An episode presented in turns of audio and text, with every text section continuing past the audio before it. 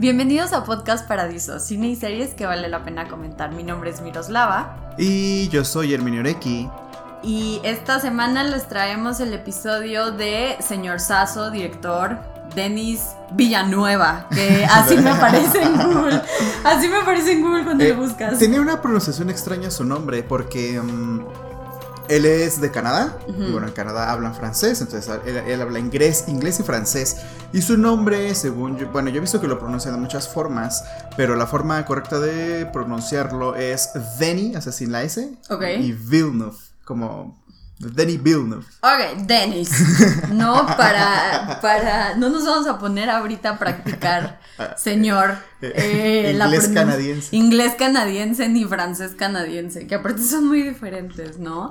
De hecho, también eh, otro canadiense del que, que- del que estaría bueno hablar pronto es Javier Dolan, que se me hace que está haciendo cosas chidas. ¿O tú qué opinas? Él es de. ¿Es de Canadá? Él es de Canadá, él Ah, es no canadiense, sí, sí, sí. Creí que era europeo, Xavier Dolan. No, es de la parte francesa. Ah, ok, ah, con razón, a lo mejor por eso. Sí, ajá, Eh. exacto, porque sus películas, según yo, casi todas están en, en francés. Ajá. Y pues es porque es de las partes francesas. Ah, ok, no sabía. Yo creí que era europeo. Sí, aparte Javier Dolan, ay, güey, ya, ya cambiando de tema totalmente. No, pero aparte Javier Dolan es un chavo bien chidito porque a los 17 él escribió, dirigió, produjo y actuó en su propia película. Entonces es un niño prodigio. O sea, Sí, que no ha hecho nada últimamente, ¿no? Bueno, Últim- eh, No un cameo en. It, en It 2. Ok. Pero este, no, creo que no ha hecho nada. Ahorita anda desaparecido de las cámaras. A ver si no es muy popular, la verdad. O sea, es, es conocido como entre los bajos mundos de, del cine, o sea, del cine underground. Sí, Se le conoce, pero no es tan. O sea, la gente a lo mejor no lo ubica, ¿no? está bien guapo. Y es gay aparte, creo, ¿no? Sí, sí, sí, es súper gay. O sea, pero es muy gay. De hecho, en todas sus fotos me encanta porque es eh, la producción que trae de que filtros y ya sabes, y se arregla súper chido. O sea, de que Órale. no mames, se viste cabrón. Y no sé si la persona que pensaba que es su pareja, yo porque soy una chismosa, eh, está súper guapo también. Entonces es de que, güey, los quiero ver besarse. O sea, ¿qué me pasa? Bueno, regresando a, a Denis Villeneuve, eh, vamos a hablar del el día de hoy. Vamos a, mm, como siempre, en este caso vamos a hablar como de toda su filmografía. Eh, nos vimos varias de sus películas y ya habíamos visto otras, obviamente. Entonces, vamos a platicarles un poco de él y mm, de Arrival también, que es de su penúltima película. La última fue Blade Runner, pero podríamos como que centrarnos un poquito en Arrival y hasta a mí me gusta mucho esa película, entonces... está- Claro que podemos profundizar todo lo que quieras en Arrival, porque a mí me fascina también. Es una película muy, muy, muy bonita. Eh, me gusta mucho, ya que hablamos de Bojack Horseman, hay un chiste que no mencioné que me encanta, que es justo donde ah, empiezan a hacer como la comparación así de que, ah, sí, un agricultor siembra, este, un, un reparador repara, ya sabes, y luego hacen el chiste de Jessica Chastain toma todos los papeles que Amy Adams no quiere, ya sabes cómo funciona el mundo, y luego retoman el chiste con Bryce Dallas Howard toma todos los papeles que Jessica Chastain no quiere, y entonces me da risa porque pues sí, son como la línea de pelirrojas que siempre agarran, ¿no? Amy Adams, Jessica. Chastain y, y Bryce Dallas Howard, como que no hay más. Pues sí podemos empezar hablando de... Bueno, Denis Villeneuve tiene 53 años, ya es un director... Sí, ya es mayor, ya es mayor, no estamos hablando de Xavier Dolan, ni de... Maduro. Ni de Ari Aster, ¿no? No es- y no es tan mayor como, no sé... Scorsese. Martin Scorsese o Woody Allen. Eh, pero es un director ya mayor y tiene, tiene más películas de lo que creo que la gente ubica de él. O sea, porque mucha gente dice, ah, a lo mejor Arrival, Blade Runner y Prisoners. Sí. Pero en realidad tiene. Él empezó su carrera con Agosto 32 eh, En la tierra. Que esa película es del. Se me, se me olvidó, pero lo Es del estoy viendo. 90, ¿no? Es del 98. Del 90. Es del 98, entonces, y bueno, y su- de sus primeros cortometrajes son de principios de los 90, o sea, es un director Sí. que ya tiene bastante rato trabajando. Eh, podríamos decir que está como en la línea de, por ejemplo, Bong Joon-ho, que eh, igual en los 90 empieza su carrera, en los 2000, en el 2000, 2000, 2002, no me acuerdo cuándo fue que sacó su primera película. Eh, pero igual anda por los cincuenta y tantos, como que tiene una carrera como que de ese, de ese pelo, solo siento que mm, el Bong Joon-ho es mucho, eh, tiene mucho más impacto que Denis Villeneuve ahorita. Pero, bueno, él empieza su carrera con Eh, 32 de agosto en la Tierra. 32 de agosto en la Tierra. ¿Quieres hablarnos un poquito de esa película? Que es como muy particular, ¿no? Está muy, fíjate que está muy chistosa porque para hacer su ópera prima no es algo que yo me esperaría de Denis Villeneuve. Bueno, que no es su ópera prima, ¿no? Porque tiene cortos, pero sí es su primer largometraje. Entonces, eh, pero está bien chistosa, o sea, se trata de como que tiene muchos elementos de comedia y creo que es lo más eh, comedioso que va a llegar a ser Denis Villeneuve, porque, bueno, Maelstrom y Polytechnic no las encontré por ningún lado y vaya que las busqué chavos para este podcast, este, pero a agosto, 32 de agosto en la Tierra se trata de una chava que tiene un accidente eh, spoilers ahead, ¿no? No se me sientan. Y, y, esta chava tiene un accidente y entonces después del accidente le habla a su mejor amigo y como que le entra este tema de mortalidad, ¿no? En la cabeza. Y le dice a su mejor amigo, oye, ya la típica promesa, ¿no? Que creo que todos, bueno, no sé si todos, pero eh, en un tiempo fue muy popular esa promesita de si no nos casamos con nadie a los treinta y tantos, ya sabes. Pero aquí el twist era de que si no se casaban con nadie a los treinta y tantos, eh, iban a tener un hijo. Y él pues tiene una novia, ¿no? Y le dice, no, ¿cómo crees? O sea, yo ya estoy con tal persona. Y la chava así de que, ay, no mames, te vas a casar con ella. y pues ya, y entonces el güey le dice como de, ok, está bien. Eh, ¿qué, necesitas? Porque aparte la chava le dice, quiero tener un hijo, pero no quiero que lo mantengas, no quiero este, pensión, no quiero que lo veas. O sea, de que no quiero que estés involucrado, yo nada más quiero al niño, ¿no? Y él de que, ok, ¿qué, ¿qué hago, no? O sea, le dice, te dono esperma. Y le dice, no, pues cogemos y ya, ¿no? O sea, de que tan fácil como eso. Y le dice, no, pero pues yo tengo novia, ya sabes. Y, y, como que lo tiene que convencer. Y le dice, está bien, ¿no? Vamos a, vamos a coger si, si vamos al desierto. Y entonces la chava sí busca como boletos del desierto más cercano y no sé por qué los mandó a Salt Lake City. y sí es un lugar como desértico, pero ellos querían algo como con dunas, ¿no? Y entonces cuando llegan a este lugar desértico que está así todo como se ve que es así como casi casi como si fuera pavimento o hielo, como piedra, como piedra, ajá, entonces, ajá, es como piedra de, desértica. Y pues obviamente los lleva un taxista, ¿no? Entonces no, no es como que pueden coger ahí enfrente del taxista. Y deciden no hacerlo. Se regresan al aeropuerto cuando regresan al aeropuerto rentan como esas capsulitas para dormir y se ponen bien pedos y ahí pues salió el 20, ¿no? De que el mejor amigo verdaderamente estado enamorado todo este tiempo de ella, bla, bla, bla, bla. Y entonces ella pues, o sea, como que muy en su desmadre, ¿no? Y luego cada quien regresa a su casa y le da una carta. Y en esta carta le dice, oye, pues estoy muy enamorada. Eh, esta escena me gustó mucho y lo quiero platicar porque hace cuenta que como que le divide los lugares, ¿no? Le dice como de yo me quedo con Nueva Zelanda, Nueva York y otro lugar. Y le dice de ahí en fuera el resto del mundo es tuyo. Entonces eso como que me, dio mucha risa como ese toque del, del guion. Em, y le da como esta carta de que aquí te confieso mi amor, bla, bla, bla, y te amo, y por eso no puedo tener un hijo contigo, bla, bla, bla, ¿no? Y entonces esta chava lee la carta, y cuando lee la carta, eh, le dice, oye, pues ven, ¿no? Así como en Twitter, ven. Eh, le pone ven, le pone, le habla y le dice ven, y el chavo voy. voy. Y, y, entonces dice como de, ok, pero ¿qué quieres hablar? Y le dice, pues tengo que hablar contigo, ¿no? Y ya, y pues entonces como que se, se saca de onda pero decide ir, o sea, como que cuelga el teléfono y decide ir, pero se nos olvidaba que tenía novia. Entonces, eh, la novia, los amigos de la novia van y le meten una putiza, así una putiza, porque pues se, enteraron que se fue con esta morra, o sea, que desapareció como tres días, ¿no? Y, y pues le meten así una golpiza y lo mandan al hospital y el güey termina en un coma. Y la película acaba de una manera muy graciosa porque pues esta chava como que se dio cuenta que, o sea, se ve que le iba a decir, no sabemos qué le iba a decir, ¿no? O sea, le pudo haber dicho como de, oye, la neta no, nada más, pero hay que coger. O, oye, la neta sí, ¿no? De que hay que salir. Y eso, eso me gusta mucho de Denny porque, Denny, ya ahora sí le voy a decir Denny porque ya me, enseñó Herminio que así se pronuncia. Pero me gusta mucho porque de hecho ahorita que avancemos un poquito más en la filmografía de, de Denny, es... Em, es, ya un común denominador que te deja como con esta duda, ¿no? De qué fue lo que pasó y lo vamos a retomar más adelante. Pero eh, esta chava no sabemos qué le iba a decir, no sabemos si sí, si no, no sabemos. Llega al hospital, él está en coma eh, le soba la cabecita, o sea, lo como saluda y ya sabes, ¿no?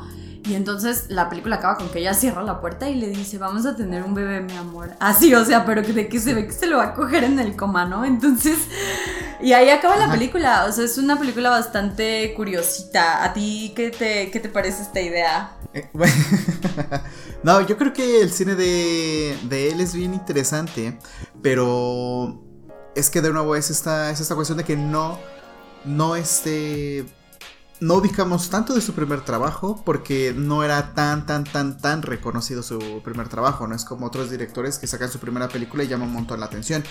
En realidad él llamó más la atención con Maelstrom, Polytechnique y con Insandies, que son otras, sus otras tres películas que las hace Maelstrom, las hace en 2002.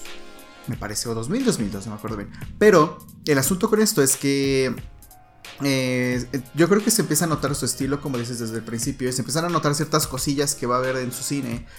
Eh, y, tiene mucho, yo siento que su cine es como muy humano y muy de problemáticas muy, muy existenciales y de y sobre identidad, sobre quiénes somos, qué este, qué nos hace ser lo que somos, quién controla quiénes somos dentro de nuestro cuerpo. Y creo que se empiezan a notar desde el principio. Él tiene un corto de como de 3 minutos. No, no, de hecho no está registrado en Letterboxd. Pero es un corto como de 3 minutos muy extraño. Donde me está simulando como una atmósfera extraterrestre, digamos. Y. Algo... Unas vacas, ¿no? O sea, como un ganado. Sí, sí lo vi, sí lo vi. Y, algo bien curioso de eso es que. Y eso estamos hablando que es del 93, algo parecido, más o menos. Y en, esa, en, ese pequeño corto utilizó una canción de la película de Duna, pero de David Lynch. Ya. Entonces, a mí se me hace súper increíble. Como que, como que él siempre lo quiso hacer. Y ahorita ya la hizo. O sea, ya hizo Duna. O sea, 20, casi 30 años después. Ya hizo su película. Eso es como muy bonito. Eso es como que de admirarse. No hemos podido ver Duna porque pues hasta el, hasta el próximo año. Sí, de hecho este episodio eh, la verdad es que lo teníamos planeado muy diferente. El, episodio que les íbamos a hacer de Denis Villeneuve o ¿cómo se pronuncia el apellido? Villeneuve. Villeneuve, ok, de Denis Villeneuve. Eh, el, el, episodio que les íbamos a hacer de él iba a ser un episodio de dos horas, o sea, porque queríamos justo comentar la película y hacer aparte el episodio de Denny, ¿no? Pero pues ya por obvias razones, COVID, no, no se pudo. Pero pues bueno, de todas formas, cuando llegue Dune, por supuesto que vamos a estar hablando de ella. Sí, yo creo que podemos partir de ese, de ese punto de, de quién es ahorita. Ahorita es un director bien importante, no es como súper, súper famoso. Y sus películas tampoco son como que súper taquilleras. Es decir, no es Christopher Nolan, por decirlo, por ponerlo en, esa comparación. Hay gente que lo compara mucho con Nolan. Eh, más bien yo compararía, yo, yo intentaría... Compararán Nolan con Comparar Nolan con Denis ¿no? porque es que este tipo es brillante y Nolan no me parece que lo sea. Pero podemos hablar de, de taquilla, me refiero a producciones que ya son grandes. Las últimas tres producciones de Denny, incluida Dune, son súper caras. Bueno, Arrival no tanto, pero Blade Runner sí, es una película muy, muy, muy, muy cara. Y, y apenas eh, alcanzó a recuperar lo que se invirtió en la pura producción de la película. Eh, pero bueno, eso es un poquito aparte. Eh, pero es un director importante ahorita. Es un director muy, muy, muy, muy destacado. Y yo creo que, y bueno, yo creo que es importante hablar de su trabajo y de cómo empezó. En 2002, me parece, hace, no, 2000 hace Maelstrom. Igual es una película en francés. Y bueno, porque él, siendo de Canadá, hace películas en francés. Hasta Insandies fue su última película en francés y de ahí pasa a hacer Prisoners. Pero francés sí... Eh, otro idioma de Medio Oriente. Ah, claro, claro. De hecho, la película es que a mí me fascinó esa película.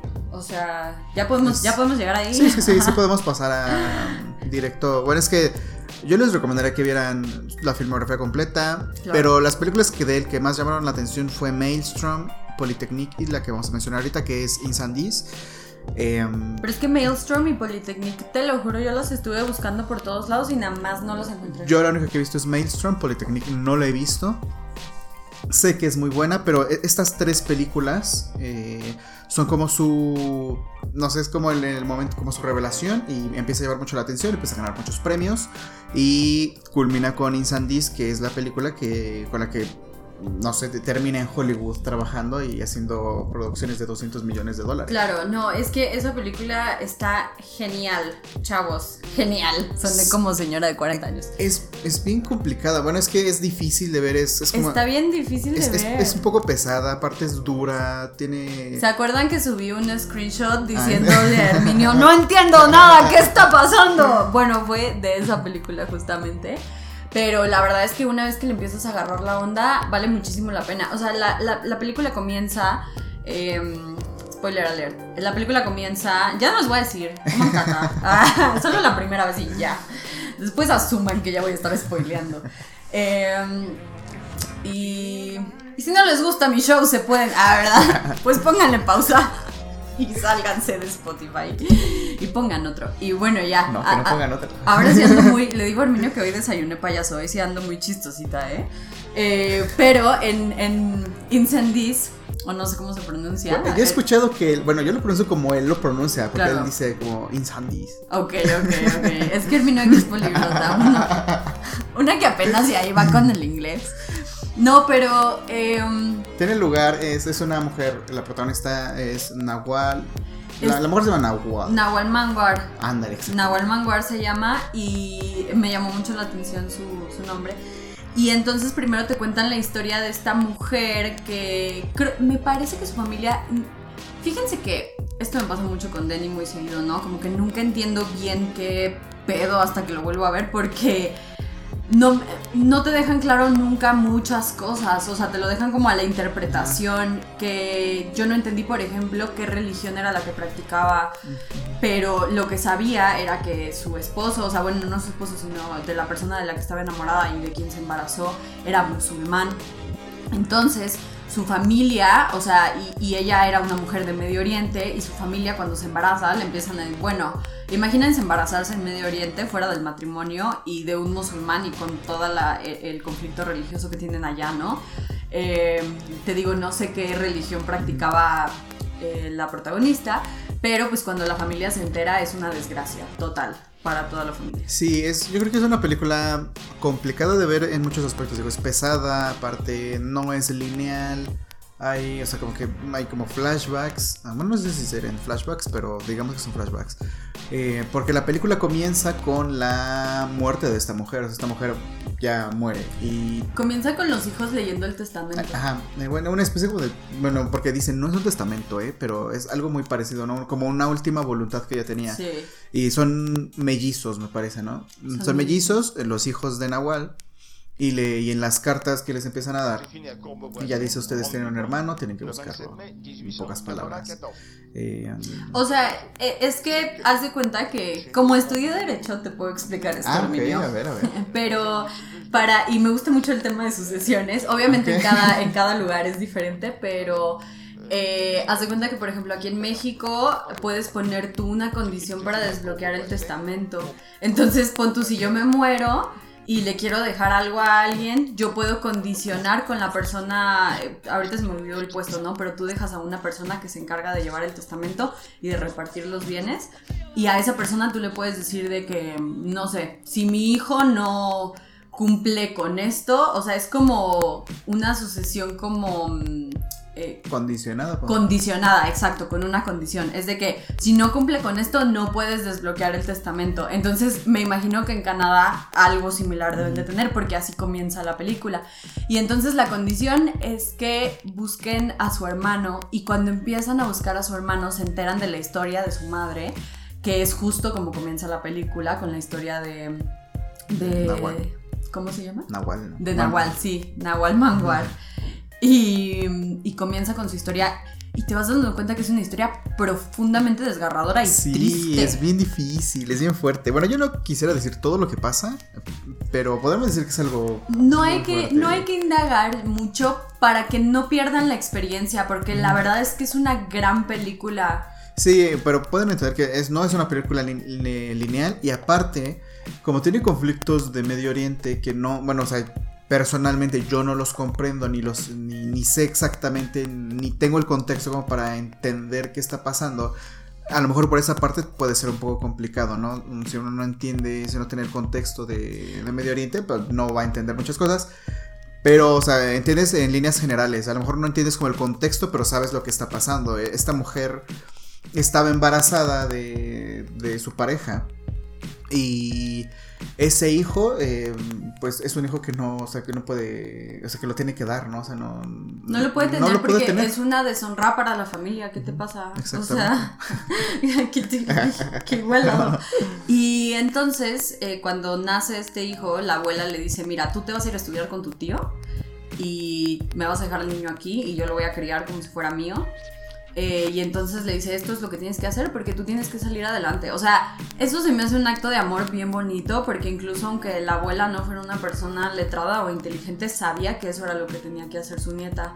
Entonces se me hace como bien, bien lindo. O sea, la abuela se sacrifica de que, güey, me vas a dar al niño, pero aparte todo el tiempo vemos a esta abuela bien encabronada, ¿no? De que eres una pendeja, aparte de la putea. O sea, pero pues como que entiende, ¿no? O sea, entiende que, que pues la neta no es el camino para ella para seguir. Y cuando se va Em, justo empieza como todo este conflicto en Medio Oriente de...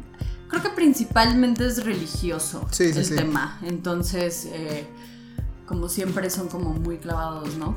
Con, ese desmadre. Pero, em, pues resulta que empieza a haber guerras. Ella regresa a la comunidad donde está su hijo y encuentra todo destruido. Entonces, solamente puede asumir que su hijo ya se murió. Y cuando se muere, em, se pone muy mal y va como con el responsable de, como con el primer ministro ah, de, Medio Oriente y lo mata a la verga. O sea, pero imagínate como la determinación que tenía esa mujer. Y obviamente la meten a la cárcel. Y ahí es donde comienza verdaderamente todo porque te empiezan a platicar que la meten a la cárcel y en esa cárcel la estuvieron torturando por 15 años. O sea, es, es, una locura. O sea, imagínate que torturen a alguien por 15 años. O sea, se me hace billón.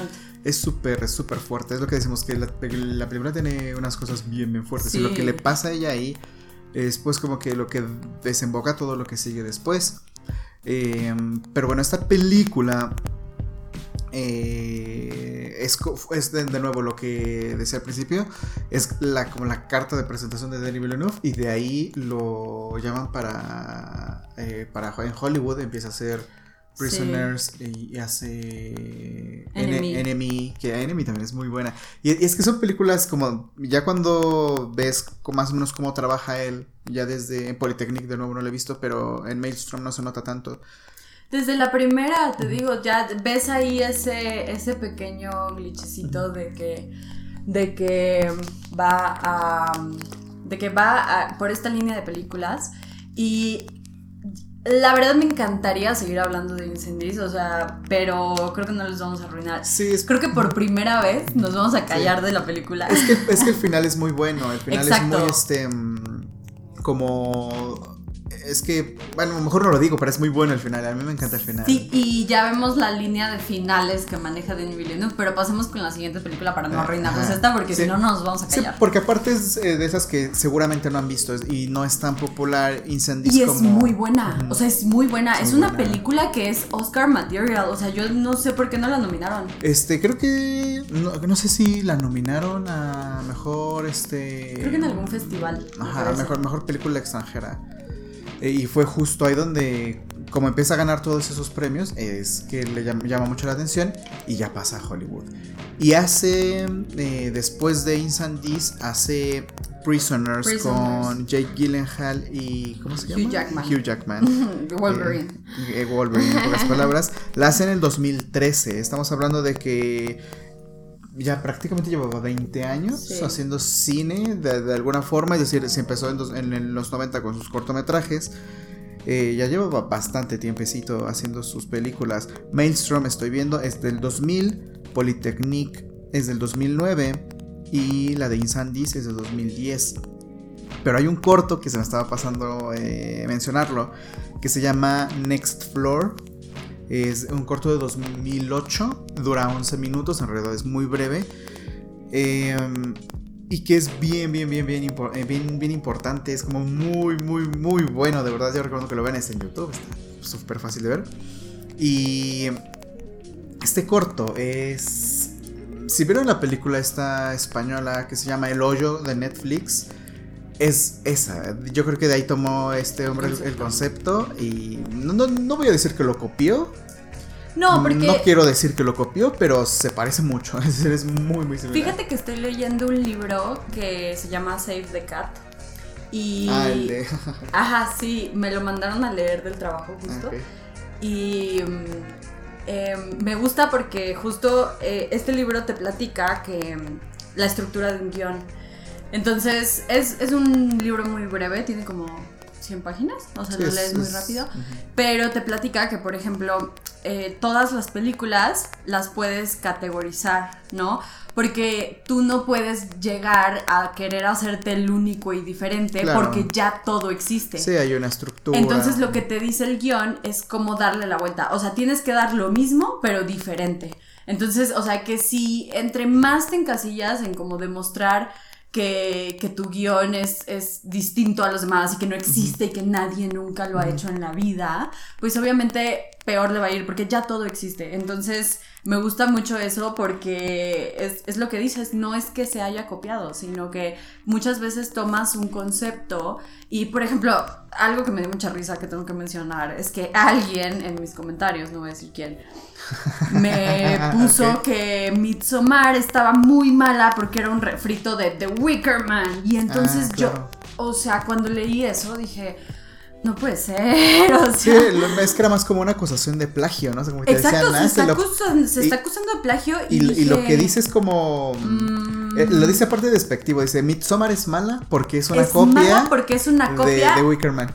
La palabra que utilizó fue refrito. Ah, y yo me puse como si hubieran insultado a mis hijos. O sea, yo, o sea, le dije: Creo que no, o sea, The Wicker Man fue una inspiración principal para Ari Aster en Midsommar y ya hablamos de esto en el podcast. Ahí hay un episodio de una hora por si lo quieres escuchar, porque esa persona no había escuchado el podcast. Ah, Entonces, a mí no me van a venir a insultar a mis bebés, ¿eh? O sea, mis, mis episodios y todo, todas las personas de las que hablamos aquí son nuestros bebés y son personas queridísimas por nosotros, entonces no los van a insultar, fíjense. Pero eh, síguenos platicando de Sí, sí, el punto es que. Miros, eh... Jackie. Miro, suéltame el brazo. el punto es que Next Floor es, eh, es ese concepto, es, eh, es lo que hace este director en español, no me acuerdo del nombre, en El Hoyo de Netflix, la pueden ver y pueden ver Next Floor. Yo creo que lo que hace eh, la película del Hoyo en dos horas, Denis Villeneuve lo hace en 11 minutos.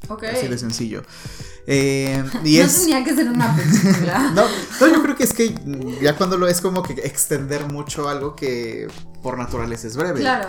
Digo, a algunas personas les gustará, a otras pues les parece menos funcional como a mí. Eh, pero es básicamente un... no sabemos en dónde sucede este acto.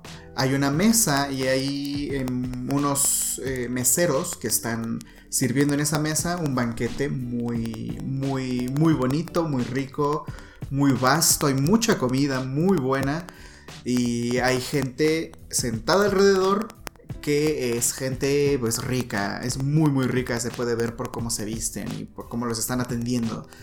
Y de pronto están comiendo. Nah, pero para esto tienen como que polvito encima. Por alguna razón tienen como que un polvito. Así como si les hubiera caído tierra encima.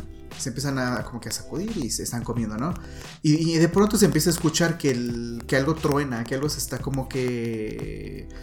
Como que algo se está partiendo. Y de pronto ese piso del, del edificio se cae, o sea, se hunde con todo y la mesa y quienes están sentados. Y caen en el siguiente piso, bajan al piso de abajo. Bueno, obviamente. Eh, caen en el piso de abajo. Y eh, de nuevo los, este, estos meseros empiezan a limpiarles y les vuelven a traer más comida. Pero la comida es cada vez es como que más extraña porque son animales, obviamente animales muertos, pero no, no están como que bien preparados, sino que tienen así la piel o hay una cabeza de un rinoceronte. Y es muy grotesca esa parte. Y de nuevo, eh, ya que los, ya que los limpiaron, eh, dicen, bueno, pues vamos a seguir comiendo. Y empiezan a comer otra vez. Y de pronto empieza a tronar el piso y vuelven a caer al siguiente piso, al, piso de abajo. y así hasta que se hunden por completo. Eso es en pocas palabras el guion de Next Floor. Y. El del hoyo también. Y el del hoyo, precisamente. es, es, algo muy, muy similar. Como que hablar de las clases sociales desde, la, desde diferentes pisos. Hay un hoyo en medio, hay un banquete. Mm, ya ustedes encontrarán, encontrarán las coincidencias. Eh, pero es un corto súper, súper breve y yo creo que muy contundente.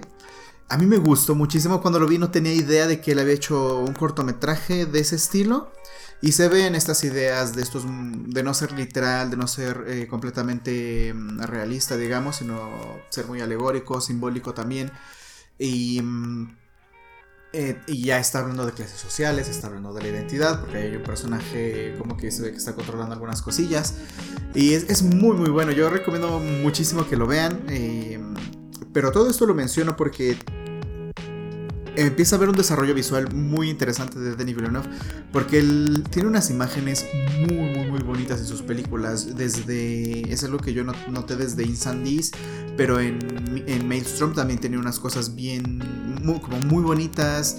Hay un pescado que habla en Maelstrom eh, entonces se nota se nota ese acercamiento como a la fantasía, a la ciencia ficción, esos acercamientos muy, muy, muy específicos que yo no conozco tanto de él como de otros directores, pero sé que le, le llama muchísimo la ciencia ficción y por eso termina haciendo Blade Runner y Dune. Eh, y bueno, y Arrival, por supuesto. O sea, como que cayó. Como que cayó donde tenía que caer. Y. Ah, pero antes de eso hace unas películas también muy, muy buenas. Es que todas sus películas son muy buenas. Eh, no sabría qué tanto decir las primeras dos, por ejemplo. Eh, pero de ahí tenía una filmografía, pero como así, no, o sea, no puedes decir que tiene malas películas, como Bon Joon-ho tampoco puedes decir que tiene una mala película. Em, pero habrá unas más conocidas que otras, unas que te gusten más que otras, pero es así, flawless, como dices, no, no hay nada que puedas decir que, que no está en su lugar. Puedes mejorar cosas como siempre, pero en general tiene una filmografía a mí que me, que me llama muchísimo la atención. O sea, es muy, muy, muy brillante ese, ese, tipo. Sí lo es. O sea, y, ¿sabes? Ahorita que mencionas lo de la ciencia ficción, me gusta mucho cómo lo hace Denny porque lo integra a una realidad como muy cercana a la nuestra. O sea, por ejemplo, Arrival se siente todo el tiempo como algo que verdaderamente pudiera pasar. Y... Em, y, y Sí, aparte es como tiene conflictos muy humanos, o sea, lo lleva a conflictos muy humanos y se siente todavía más cercano. Exacto, entonces, o sea, el cine, ¿sabes qué es lo que tiene? Que hace un sci-fi relatable con la gente. Pero antes de pasar a Rival, que obviamente quiero llegar ahí porque me fascina, pero eh, Prisoners. Prisoners con, ya habíamos dicho, Jake Gyllenhaal. Con Jake Gyllenhaal y con... Su primera película en inglés, Hugh Jackman. Su primera película en inglés es una... Es una gran actuación por parte de los dos. Uy, sí, a mí me encanta. Me encanta Prisoners. me gusta este, perdón, este Hugh Jackman. Me gusta cómo actúa eh, en esta película. Creo que, no sé, no he visto tantas películas de él bueno, más bien no he visto todas sus películas, pero yo creo que esa es en la que mejor actúa. A mí me fascina y yo vi esta película por Paul Dano. Ah, claro, es que también sí, lo hace sí, es que Paul Dano es bien chido. La, la neta no lo. Yo siento que no lo valoran como deberían. Pero me mama, me fascina su cara, o sea, me fascina la cara de Paul Dano. Eh, y se me hace un güey bien chido y actúa muy padre. Y justo yo quería ver como las cosas que, que había hecho Paul Dano. Y llegué por eso a esta película. Y entonces cuando la vi dije, no mames. O sea, porque la película se trata, vamos a eh, intentar resumir también sin spoilear tanto. Es que miren, por lo general no nos molesta spoilearles, ¿no? No tenemos un conflicto en platicarlo, pero las películas de Denis son una experiencia, entonces vamos a intentar como resumirlas, pero sin, sin tanto spoiler. a lo mejor no decir el final, ¿no? No decir el final, exactamente, porque en todas las otras películas siempre mencionamos el final, pero eh, chavos, es, es, es que es una experiencia que no les queremos quitar, porque verdaderamente lo es. Y Prisoner se trata de esta historia donde están en una cena como de Thanksgiving y eh, es una familia normal, ¿no? Como no sé si es, nunca deja claro si es Canadá o es América, porque me parece que es Estados Unidos. Y por, por el tema de Thanksgiving. Y este, y entonces unas familias ahí de unas casitas como suburbios bien eh, se reúnen, ¿no? Para tener una cena. Y ambas familias tienen dos, tienen dos hijos, o sea, la familia de Hugh Jackman tiene un hijo mayor y tiene una niña pequeña. Y la familia de el vecino tiene una hija mayor y tiene una hija pequeña. Y entonces cuando celebran los niños adolescentes se juntan ahí a quejarse de la vida como siempre. Y este, es que me cagan los adolescentes porque de verdad me cagan. O sea, creo que yo no quiero tener hijos solo para ahorrarme la parte de la adolescencia porque ahorita mi hermana está, o sea, insoportable de que digo, no mames, o sea, tener hijos para que luego te salgan así, no, gracias.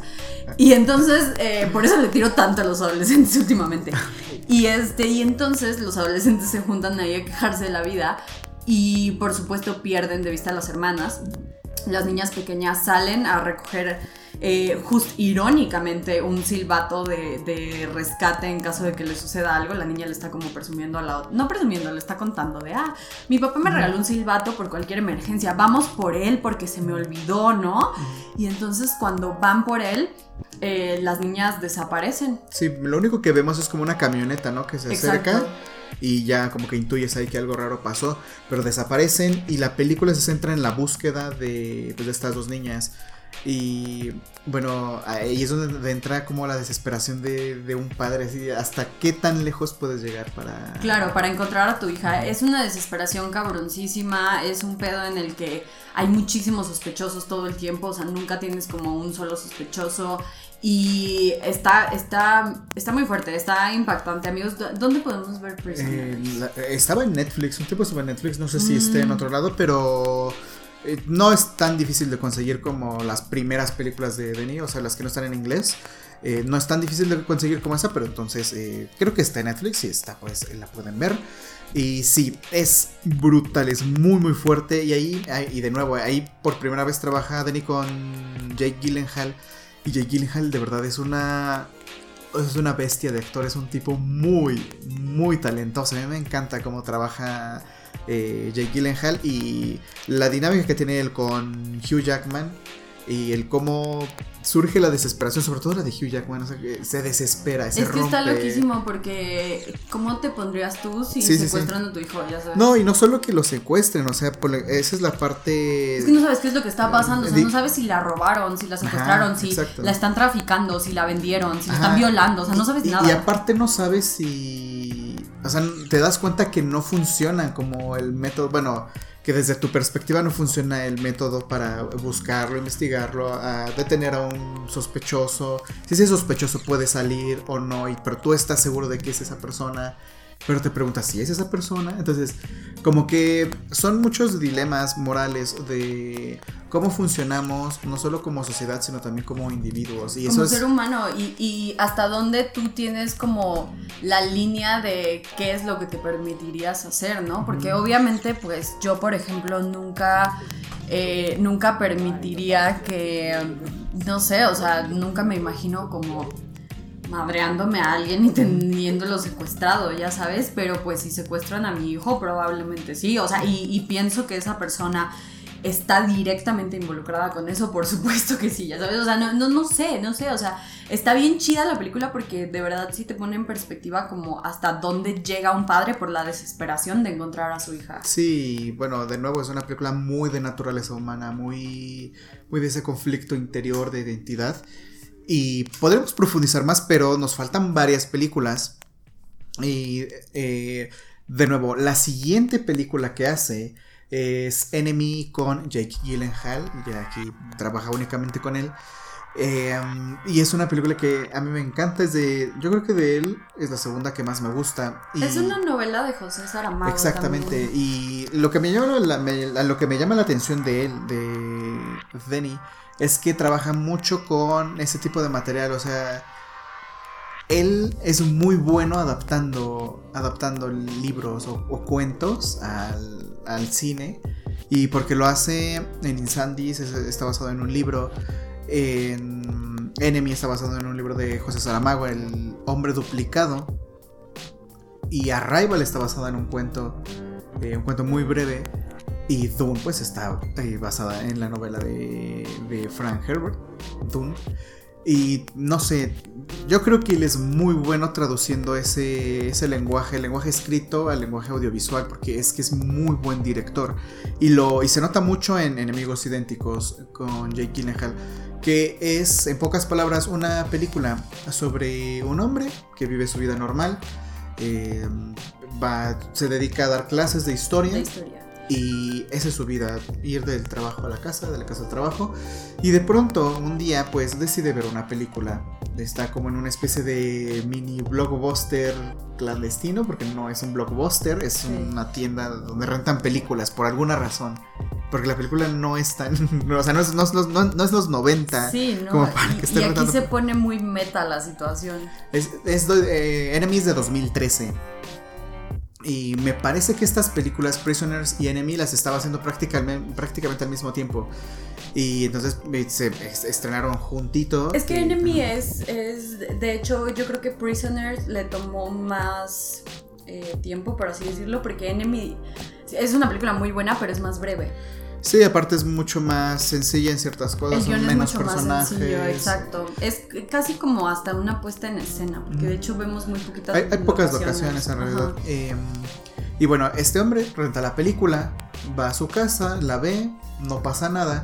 Y de pronto, cuando se va a dormir, despierta, porque tiene como que un sueño extraño. Despierta y dice: Creo que yo salgo en esa película. Y, y, está como que muy confundido y agarra otra vez la película, la pone. Y se da cuenta que sí, efectivamente, él sale en la película. Una persona idéntica a él sale en la película. Y, mm, Pero- y, y se vuelve como loco. Dice, ¿qué? ¿Pero qué es esto? ¿Por qué hay alguien igual, idéntico? Es, es, es, es- es igual, no tiene ni. No es que tenga el pelo más largo, corto, o la barba más eh, larga, o el otro es lampiño. No, o sea, son iguales. Está viendo a su Ajá, doppelganger. exacto, y, y- y- y se vuelve loco y se, se confunde mucho. O sea, yo creo que es la reacción, una reacción más o menos natural a cómo la tendríamos en la vida real, lo que ves. O sea, no te vuelves. eh, no- Claro, pero estaba leyendo pero un artículo que dice que si tú te vieras a ti mismo, haz de cuenta que ese artículo está muy interesante, no me acuerdo dónde lo leí, fue hace muchísimo tiempo, pero habla de que por el número de habitantes hay mínimo cinco personas idénticas a ti, Sí, o sea, de que siete- físicamente. siete mil millones de personas, me imagino, ¿no? alrededor de todo el mundo. De hecho, en este artículo mencionaba que hay una, hay una página que te ayuda a encontrar como a tu gemelo internacional. Está bien chido, o sea, no sé si tengas que pagar o qué pedo, me imagino que sí, pero te ayudan a encontrar a tu gemelo, ¿no? De, de todo el mundo. Entonces, dice, eh, decía este artículo que si tú te vieras en la calle a ti mismo, no te reconocerías. Entonces me llama mucho la atención esto en Enemy porque él sí se reconoce y pues obviamente empieza a investigar todo de esta persona, ¿no? Dónde vive, quién es, este, qué hace, ya sabes, porque Sí, sí, sí. pues es él. Ajá, sí, y se lo busca y se da cuenta que es un actor. Y le empieza, eh, bueno, se da cuenta que sale en otro par de películas, pero es como, un- no es un, es como un extra, está de fondo. Es alguien que no, no es un protagónico ni siquiera, es como el botones o alguien que secuestran.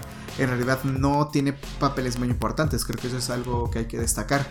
Y pues empieza a em- eh, empieza a acercarse este hombre y yo creo que ahí de nuevo está como el la parte que no quisiera mencionar pero no es una película muy clara en realidad. Eh, yo tengo una interpretación muy personal. Tengo un video en YouTube por si quieren verlo donde hablo precisamente de, de- un poquito de Denis Villeneuve pero me centro 100% en enemigos idénticos. Eh, pero en la novela de José Saramago eh, también ocurre, es como, eh, podemos decir que es como un ciclo y que en realidad no hay dos personas y que solo es una. Y es como una persona dentro de un delirio y ese, todo, todo ese círculo se va repitiendo y repitiendo por siempre. Y eso se deja más o menos claro en el final de El hombre duplicado de José Saramago. Ahí se, se explica muchísimo, bueno, no se explica, pero se deja mucho más claro, ciertas situaciones son más claras. Eh, pero uno de los elementos que a mí me gusta mucho, que no está en el libro, es el elemento de las arañas. Hay varias arañas, cada una significa algo distinto. Y en el libro las arañas no existen. Y esa parte me interesa mucho porque es de nuevo Denis Villeneuve traduciendo traduciendo, se dice, traduciendo, traduciendo, ¿no? Me imagino que sí. Tra- haciendo traducción Si no, de, nos los comentarios. haciendo traducción de las palabras y, y- y el lenguaje, porque aparte de José Saramago tiene un lenguaje muy muy particular en sus en sus libros. Alguien podría decir que es falta de ortografía, pero no, o él lo tenía dominado. Él no ponía guiones de diálogos, él ponía puras comas, de hecho a veces no ponía punto, ponía puras comas y Sí, yo no leí Enemy, pero leí el ensayo de la ceguera. Ah, creo sí, que sí, se ajá. llama. Y estaba bien, bien loco leer a José Saramago. Sí, es que no tiene. Tiene unos signos de puntuación muy, muy particulares. Entonces, él juega. eh, José Saramago juega, juega con el lenguaje de las palabras, con el lenguaje escrito. Y te preguntas, bueno, ¿cómo voy a pasar eso? a- Danny como que lo interpreta de esa Ajá, manera. dices, ¿cómo paso eso a, a imágenes? Y él muchas cosas que no puede mostrar, que no puede mostrar de tantas páginas de texto, las transforma en imágenes. Y en, y en una de esas, pues tenemos esta araña muy imponente que va caminando por la ciudad. Y bueno, hay muchas arañas en, a lo largo de toda la película. De hecho, la película acaba con una araña particular. Enorme. Ajá, entonces. mm, y yo ahí, enorme. Sí, no, sí. pero Enemy no, no tiene tanto spoiler. O sea, bueno, Es que aunque el- digas en qué acaban, o sea, la gente se quedará igual si la ve, o sea, la ve y dice, sí, no tengo idea en esa sí ser". no les estamos arruinando ningún final. Sí, sí, sí. Eh, pero después de Enemy pasamos con Sicario, que es algo Sicario. completamente como fuera de la línea de lo que estaba trabajando Es, es, Denis. es un poco como regresar a Insandis, ¿no? El- Sí. Esos paisajes como secos, eh, mucha desgracia, el mucho... elemento de guerra. Ajá, el- los conflictos que hay, eh, muy humanos. Y aparte, la parte de. mm, de desafiar como la moral, lo que. eh, ¿Cuál es el límite entre el bien y el mal? ¿Hasta dónde estás dispuesto a hacer ciertas cosas? Eh, en cuanto a esos temas, también se parece mucho a. a, Pris- a Prisoners.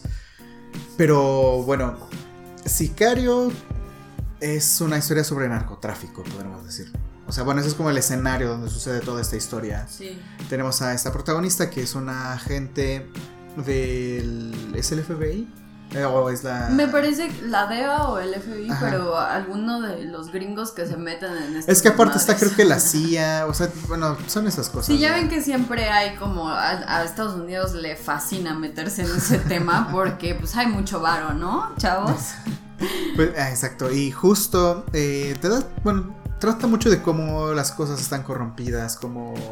Sí, o sea, de cómo esta protagonista quiere hacer el bien y se esfuerza mucho porque su trabajo sea pues verdaderamente Ajá, la justicia. que vaya como por el buen camino, ¿no? Exacto. Pero siempre... Siempre eh, hay algo, o sea, siempre hay algo de la autoridad y, de la De alguien a- burocracia el- que hace que valga pito. alguien encima de ella que, mm, que no le permite ir por ese buen camino, que no le permite eh, que las cosas funcionen como ella quisiera.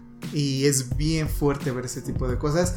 Pero también te das cuenta también que hay muchos otros personajes que, que tienen tantos conflictos dentro y que no saben cómo... Y es que es de nuevo lo mismo de Prisoners, lo mismo de Insandis, que no saben cómo hacer justicia, que no saben cómo vengarse por lo que les ha pasado.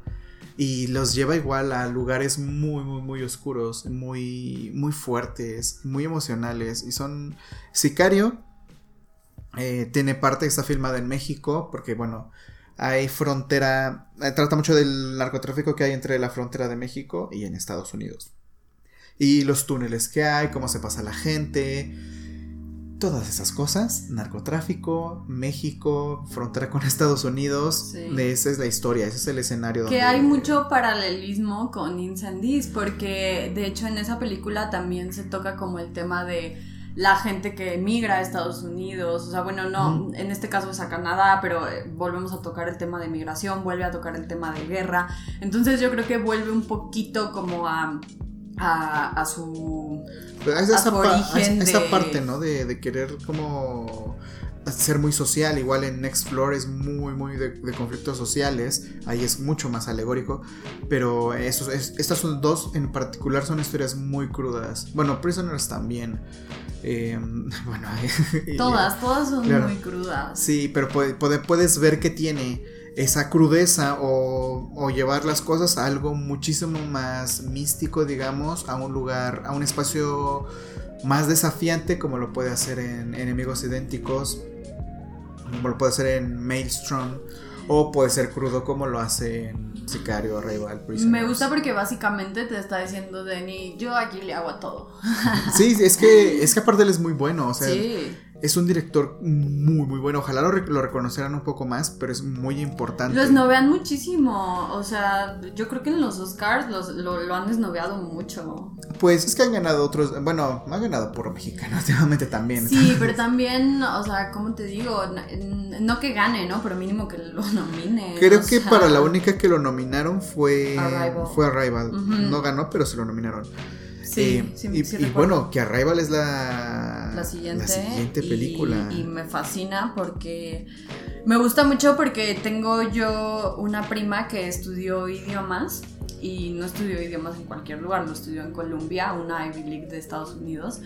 Y cuando yo le platiqué de Arrival, me dijo que toda la parte de la formación de un idioma, porque el personaje de Amy Adams es una lingüista justamente, entonces eh, me, me, explicó cómo toda la parte de desde la que ella está estudiando la formación del idioma como alienígena es muy accurate, sea, es una representación muy muy ideal a, cómo verdaderamente se formó el idioma. Entonces me gusta mucho porque de nuevo venimos de hablar de esta línea de directores que se clavan muchísimo con todos los elementos que tiene su película, o sea, y esto me queda claro que Denny eh, contrató a alguien para decir, a ver, enséñame cómo se hace un lenguaje, ¿no? Sí, que de nuevo es, es hacerlo muy visual, eh, y yo creo que no he visto tantas películas de contacto extraterrestre, pero yo creo que desde Encuentros cercanos de Steven Spielberg, no había algo así, creo. Es decir, espero no estar diciendo una tontería, pero mm, no había algo así tan grande, tan impactante, tan fuerte, tan visual además, porque en Encuentros cercanos eh, son estas luces y sonidos, pero aquí es otra cosa muy distinta y hace muchísimo que yo no veía algo, algo de este tipo. Eh, pero bueno, Arrival trata sobre esta mujer que se dedica a estudiar eh, los lenguajes, eh, los idiomas, da clases, que también es un elemento interesante. Hay muchas personas que dan clases dentro del cine de Denis Villeneuve, porque igual trata como de hablar de estructuras sociales. Pero bueno, esta mujer da clases y de pronto, así como que de la nada, llegan unas naves del espacio y se instalan en varios puntos de la Tierra y nada más. Es lo único que pasa. O sea, llegan esas naves que son igual, son muy, muy, muy bonitas. Son... No lo sé, tienen un diseño muy particular. O sea, tampoco había visto naves así en, en el cine. Sí, no, están bien raras, parecen como huevos, ¿no? Sí, son, son, es algo muy, muy, muy, como de otro, de otro planeta, precisamente.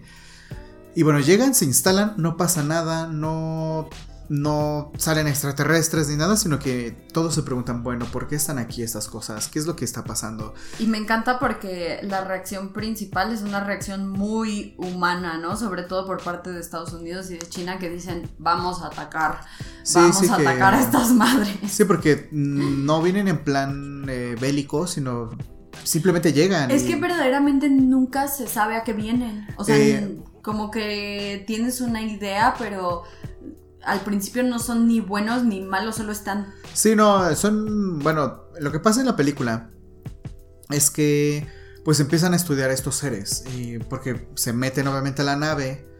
Y, y empiezan a hacer. Intentan comunicarse con los seres que están dentro de las naves pero es muy difícil comunicarse con ellos. No hay forma, pues porque son extraterrestres, no es como otras películas de extraterrestres o caricaturas de extraterrestres que alguien va a otro planeta y casualmente hablan inglés, ¿no? Eh, sino que aquí no saben, o sea, no, no pueden hablar con, esas, con estas cosas del otro mundo, sino que mm, empiezan a intentar comunicarse y en, y en ese proceso es donde encuentran, ah, bueno, donde contratan al personaje de Amy Adams para que se dedique a desarrollar una forma de comunicarse con estas criaturas. No, una forma de estudio del como lenguaje que ellos están manejando, que es un lenguaje de Ajá, sí, es que mm, estos eh, seres son como pulpos, parecen una especie de pulpos y saca, expulsan una tinta que empieza a, tener, a tomar una forma circular, pero son círculos como manchas de, de que dejan el café, la orilla de la taza de Sí. café en una servilleta,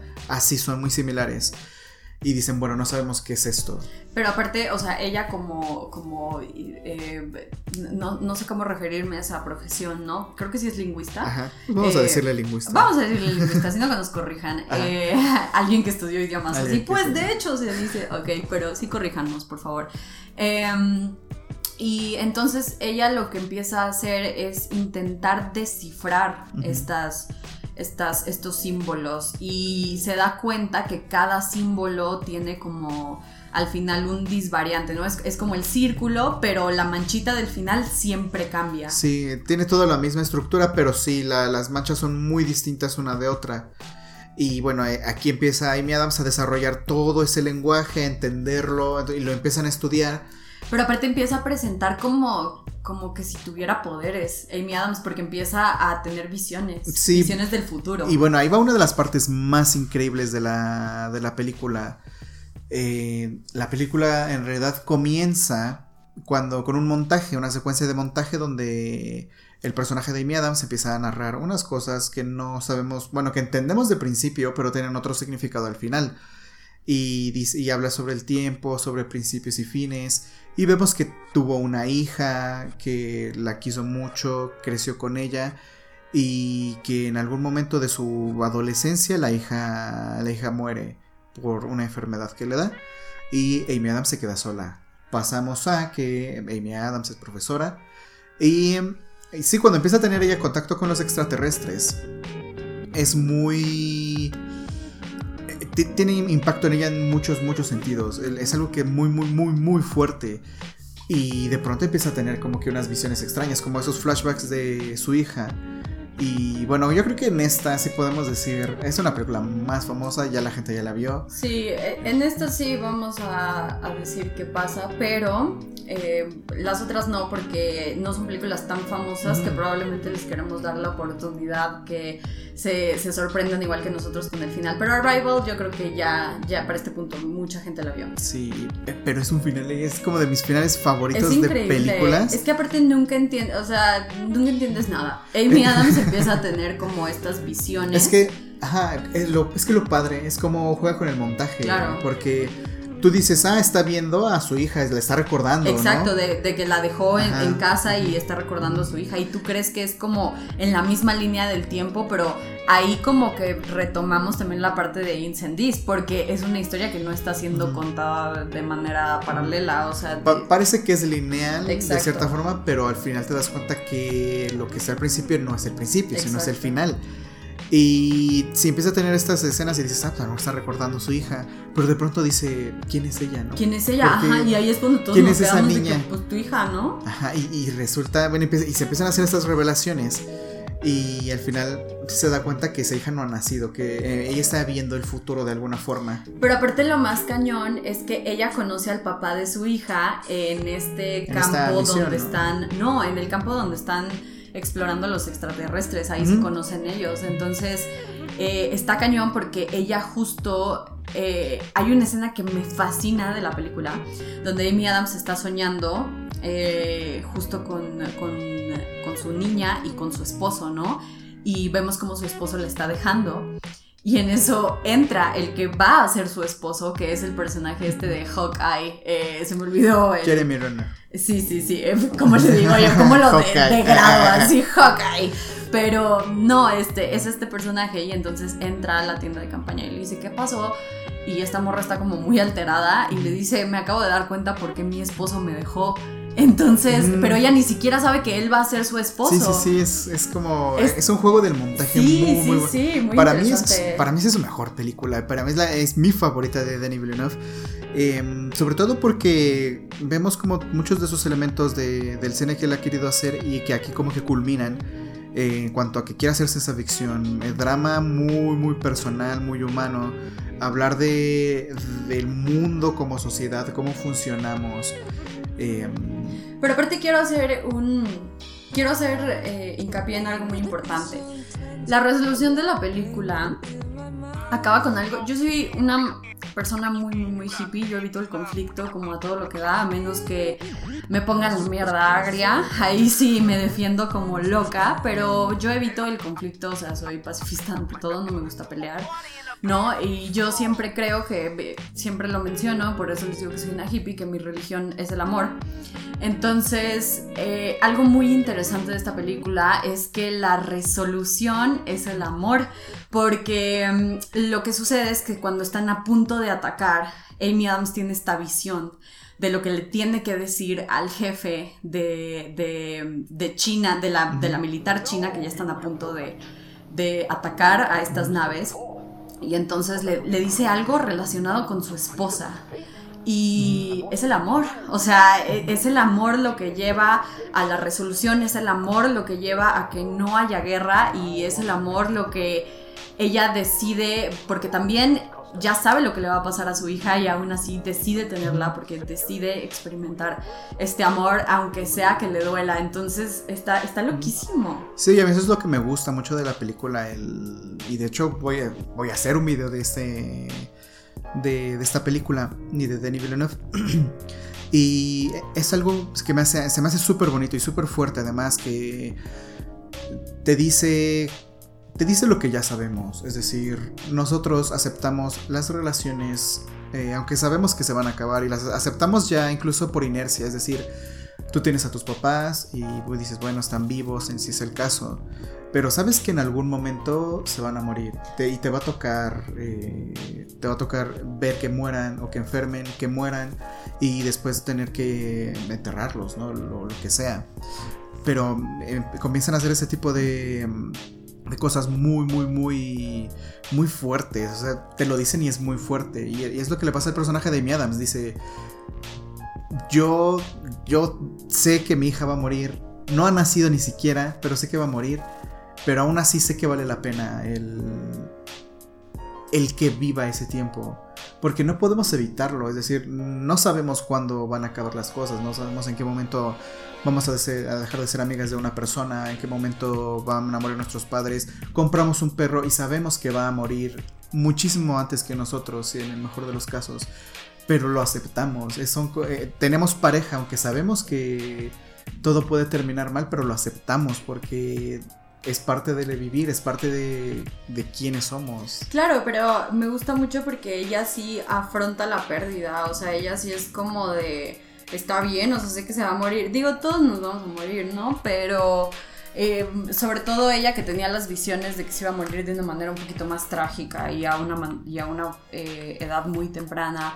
Y es justo donde entra este dilema, que si me preguntas a mí, yo me voy más por el lado del esposo, porque el esposo de hecho la deja justo porque ella le dice, es que yo ya sabía que se iba a morir y aún así decidí tenerla. Y el esposo se emputó muchísimo porque le dice, güey, es que ¿por qué le haces esto? O sea, si ya sabías, ¿por qué la sometiste como a estos tratamientos? Y porque creo que le da cáncer, ¿no? Es lo que asumimos. Como, no sabemos qué le da, pero le da una enfermedad rara que pareciera cáncer, ¿no? Exacto. Y entonces el esposo se enoja muchísimo y dice, si tú ya sabías que iba a pasar esto, ¿por qué lo hiciste, no? Y yo creo que me pongo más del lado de él porque pues, a, ver, si de por sí ya venir al mundo es sufrir culero, ¿no? O sea, traer a, un ser humano y si ya sabes que va a sufrir, no lo sé, yo me pongo más del lado de Hawkeye. Pero yo creo que precisamente es el punto de la película, esa parte, sabemos que las cosas no van a ir bien. Yo sé, pero también le pudiste haber ahorrado el sufrimiento, o sea... Pero es que justo es eso. Todos los momentos, eh, todos los momentos bonitos que vives con una persona, al final Sí, van a ser sufrimiento. Eh, no, pero al final eso es lo que vale la pena, porque de nuevo, aunque no sé, todos hemos tenido una pareja y hemos eh, vivido cosas muy bonitas y también cosas muy feas, pero a veces piensas y dices, si supiera que las cosas van a terminar así, la verdad las volvería a hacer igual.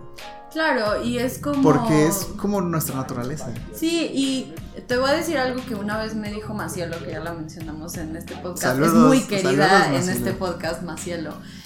Y Macielo una vez me dijo que una vez que lo estaba pasando muy mal, yo sufriendo emocionalmente, y me dijo algo bien bonito, me dijo, esta capacidad que tienes de, sufrir y de llorar lo que te está doliendo, al mismo tiempo es algo muy bello, porque es la misma capacidad que tienes de amar, ¿no? Entonces, como que cuando me dijo eso fue como, wow, o sea, Más bien, muchas gracias por ser mi chamana de vida, pero eh, esto aplica muchísimo en Arrival, ¿no? O sea, es lo que tú estás diciendo, como que todo este sufrimiento se traduce en la alegría que pudiste haber sentido en algún momento. Y, y, por eso, digo, por eso hacemos las cosas. Y eso es lo que más me gusta de la película, el, más allá incluso de los extraterrestres y todo eso.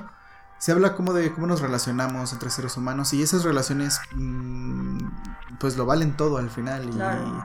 y es lo que te digo, mm, sabemos que en algún momento nuestros papás van a morir y nos va a tocar verles morir. Pero no por eso eh, los matas ahorita o... Sí, no, o sea, yo amo tanto a mis hijos hipotéticos que no los voy a tener mejor. Les voy a ahorrar el sufrimiento. Oye, y después pasamos con, con uh, Blade, Runner. Blade Runner 2049. Que. Ah, esa película es del 2017 o 18. Creo que es del 2018, ¿no? Vamos a ver. Es 2017. muy reciente. 2017. O sea, Arrival desde el 16. Blade Runner desde el 2017. Y es muy buena. Es muy buena en muchas cosas. Yo creo que en algunas cosas, otras no tanto.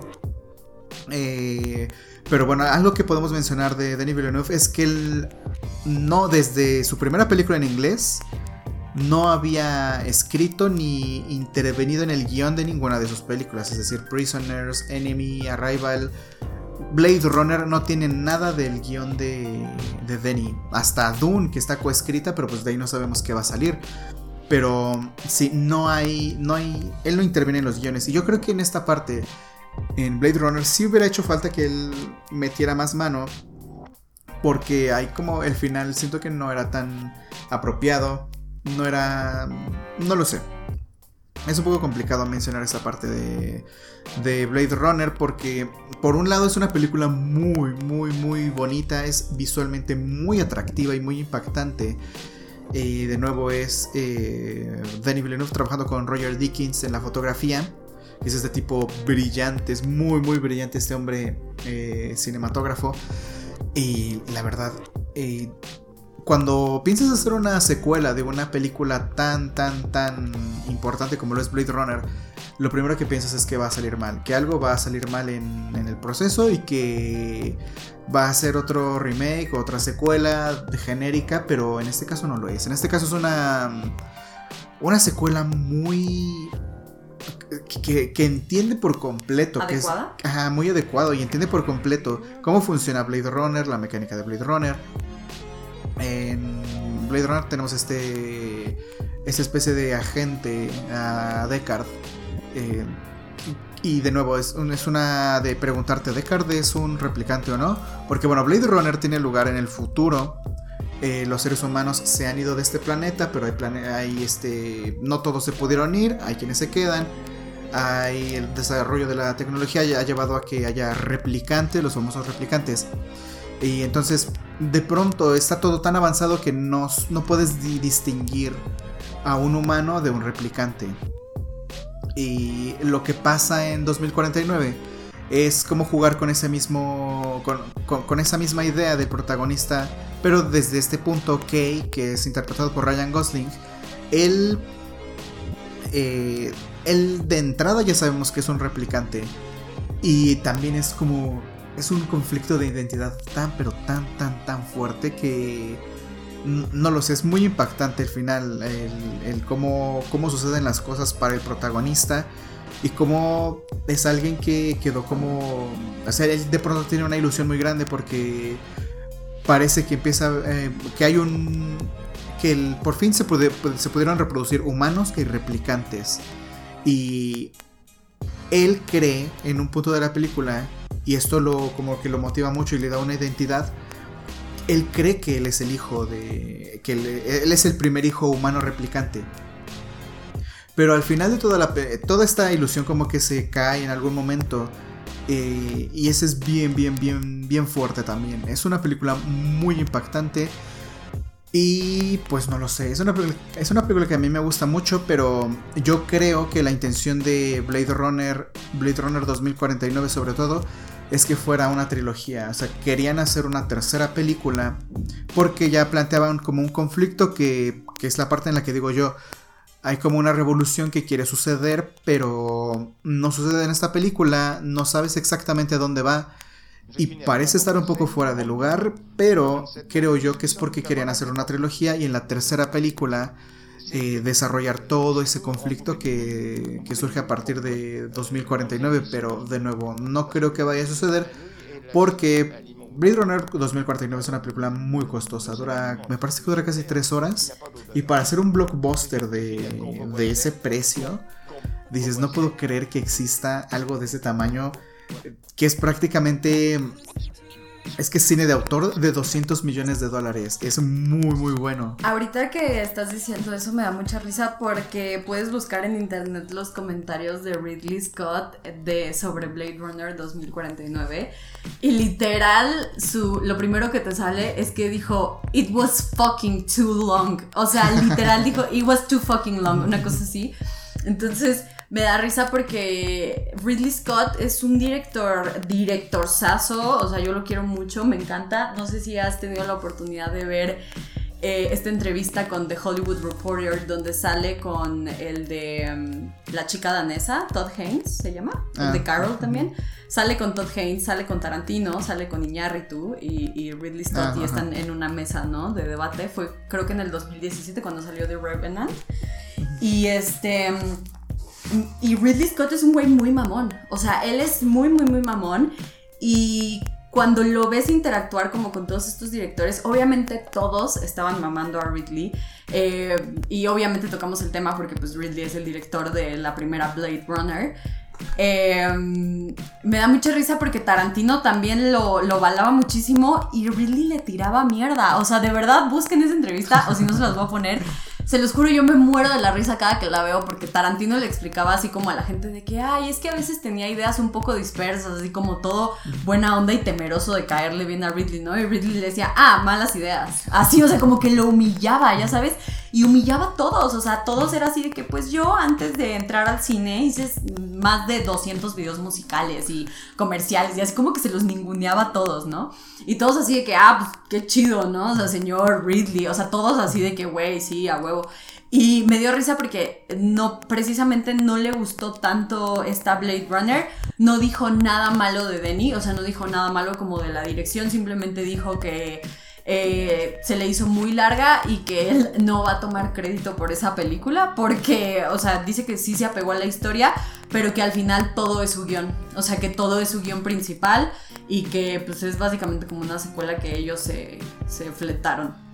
Sí, el, como tal, la secuela, pues la Blade Runner como tal no estaba hecha para hacer una secuela. Por eso también era muy cuestionable el que existiera una secuela, pero yo creo que a mí incluso creo que me gusta un poco más de pronto 2049 en ciertas cosas, pero bueno, Blade Runner original pues es intocable, ¿no? No puedes como que decir nada malo de ella.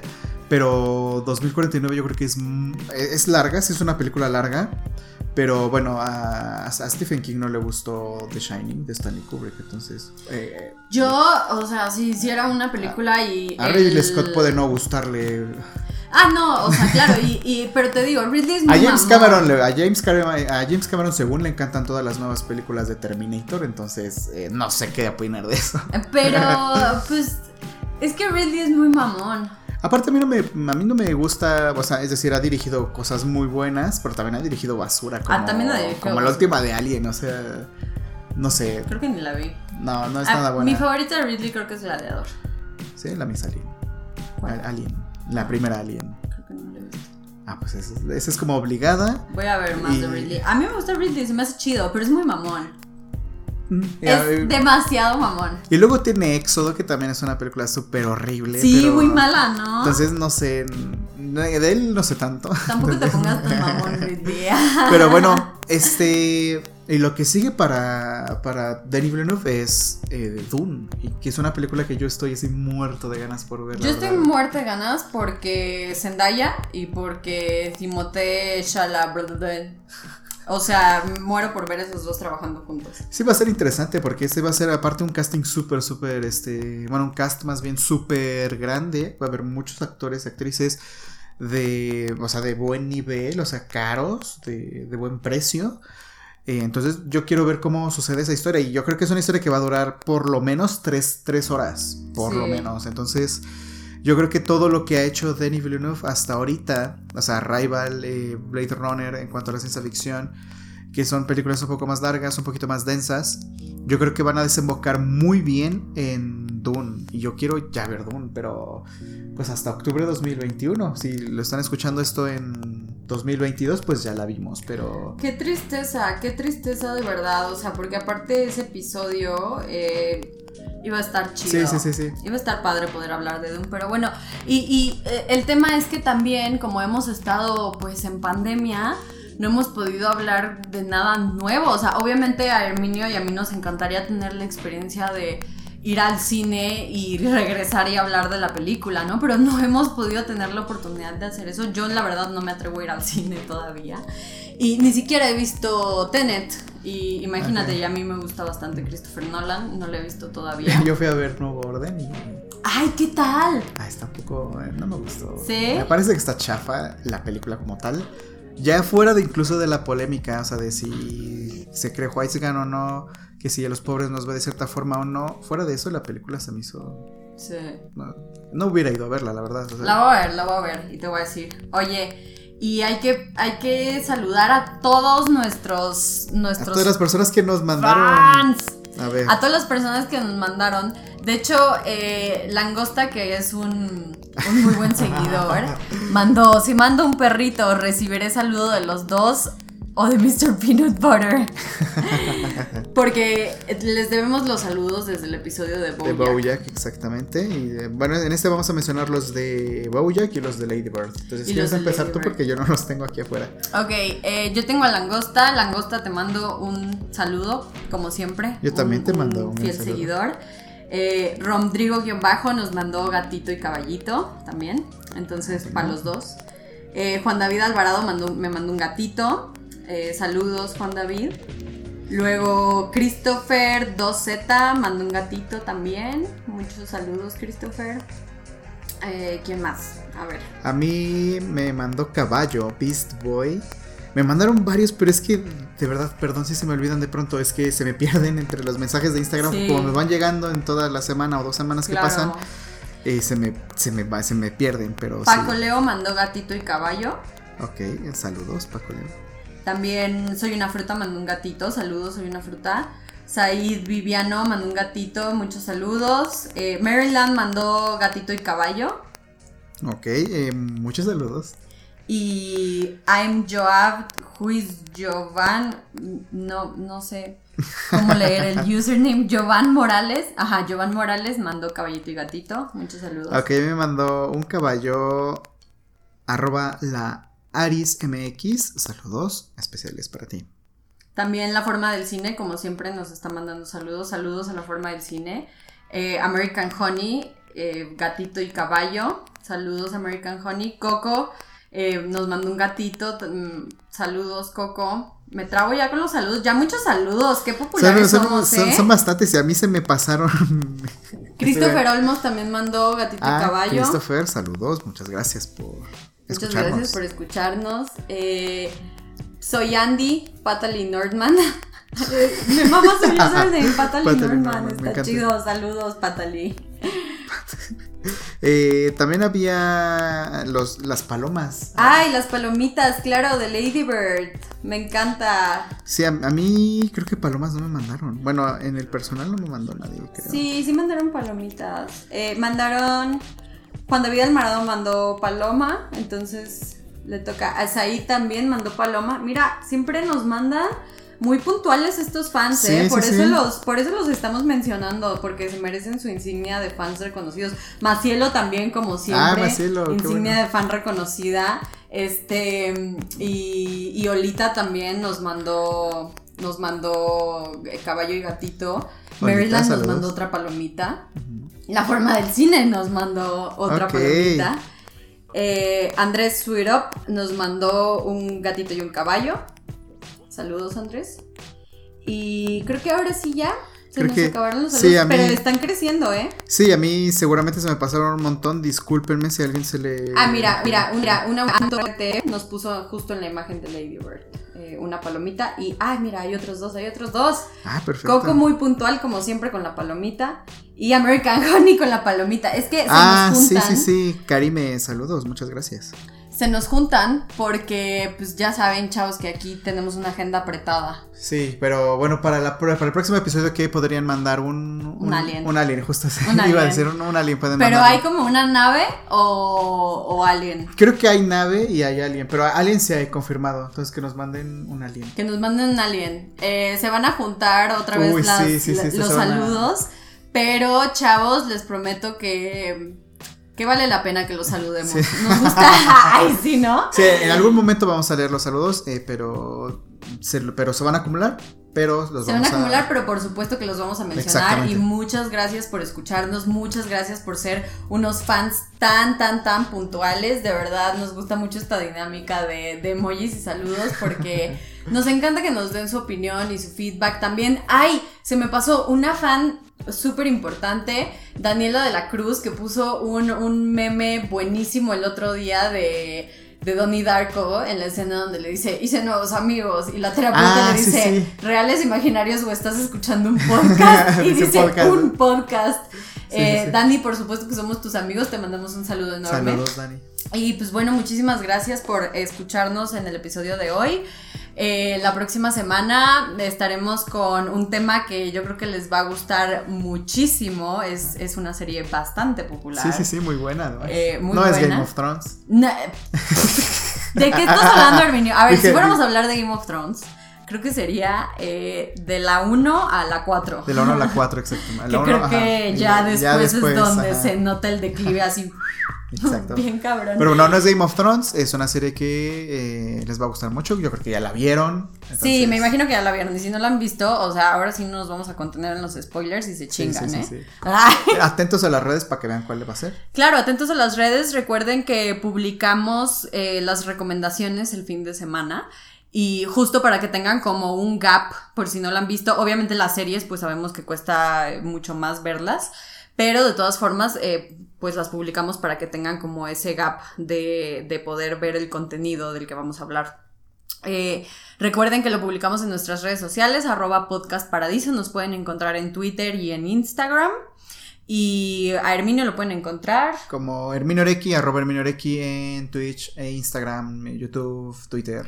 Siempre hace live streams en la noche y se ponen bien buenos, ¿eh? Ah, sí, luego se ponen las cumbias. Búsquenlo en Twitch, se ponen las cumbias. El otro día me enseñó la cumbia de Miroslava. ¿Pueden Ah, creer sí, que sí, hay sí, una y sí cumbia con mi existe. nombre? Te dije y, y entraste en ese Y momento. me metí a ver de que a ver ¿qué- de qué está hablando este cabrón. No, pero sí, métanse al canal de, de Twitch. La neta se pone chido. Luego se pone a ver capítulos de La Rosa de Guadalupe. Exactamente. O sea, está muy, muy chistoso, la verdad, lo que hace.